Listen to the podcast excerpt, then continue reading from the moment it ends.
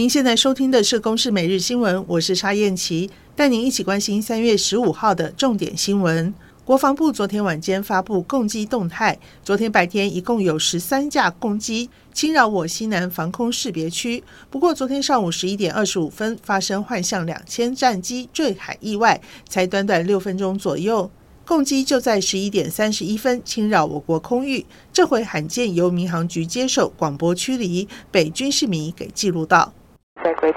约二点五里，高度九千八百尺的不明机。呃，请您已进入高雄终端管制空域，请立刻左转脱离，立刻左转脱离高雄终端管制区。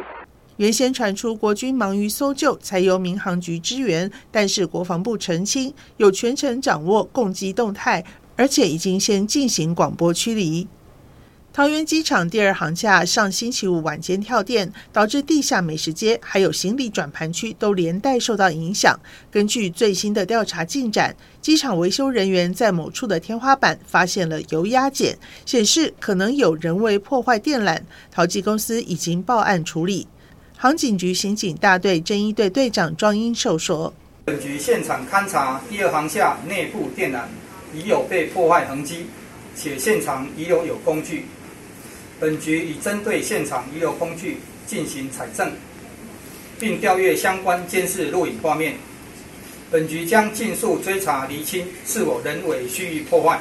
俄罗斯和乌克兰第四轮会谈技术性的暂停，将在今天继续恢复。俄军继续在南部重要港市马利坡的第二大城哈尔科夫狂轰滥炸，并指控乌克兰军队在顿内刺客发射导弹，造成二十人死亡。乌克兰军方否认。此外，马利坡妇幼医院遭到轰炸之后，当时一名将临盆的孕妇证实母婴双亡。